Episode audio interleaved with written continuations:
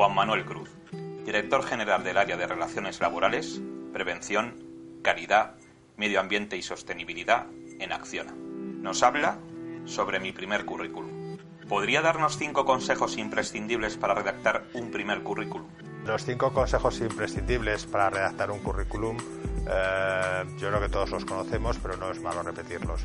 Que sea claro, que esté bien ordenado, que transmita la imagen que pretendo transmitir, que incorpore toda la información eh, adecuada para el puesto y que por supuesto sea verificable. En el primer currículum, la formación es la sustituta de la experiencia.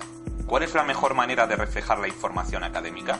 Cuando uno realiza un primer currículum, la mejor manera de reflejar la formación académica es hacerlo de manera ordenada, empezando por la formación reglada y lógicamente la más actual al principio, a continuación la formación complementaria y evitando, salvo que sea estrictamente necesario, aquella formación que no está directamente vinculada con el puesto.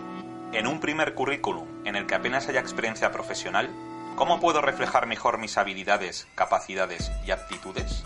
Para reflejar las capacidades, habilidades y actitudes cuando aún no se tiene eh, experiencia profesional acreditada, lo mejor es describirlas, describir aquello, aquellas características en las que creamos o nos sentimos eh, con fortaleza y explicar aquellos ejemplos en los que hemos podido utilizarlas. En estos casos sí que el haber realizado actividades deportivas o de voluntariado pues pueden ser un buen, buen ejemplo de esas características que pretendemos eh, explicar. No tener empleo no significa que no podamos enriquecer nuestro currículum. ¿Qué formación o actividades recomendaría un joven para cumplir este fin? Para mejorar nuestro currículum en unos momentos en los que muchas personas están sin empleo, no cabe duda de que la formación es eh, una de las mejores actividades a, realizar. Eh, los idiomas son básicos y todavía en este país el nivel de idiomas pues es manifiestamente mejorable. Eh, tampoco hace falta que nos dediquemos a idiomas especialmente originales, centrémonos en aquellos que realmente son los idiomas del mundo laboral.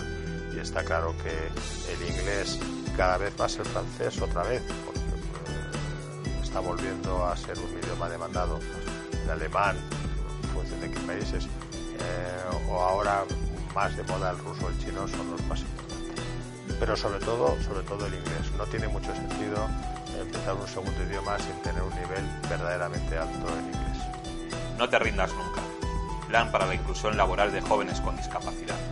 Una iniciativa de FSC Inserta y Fundación 11 cofinanciada por el Fondo Social Europeo.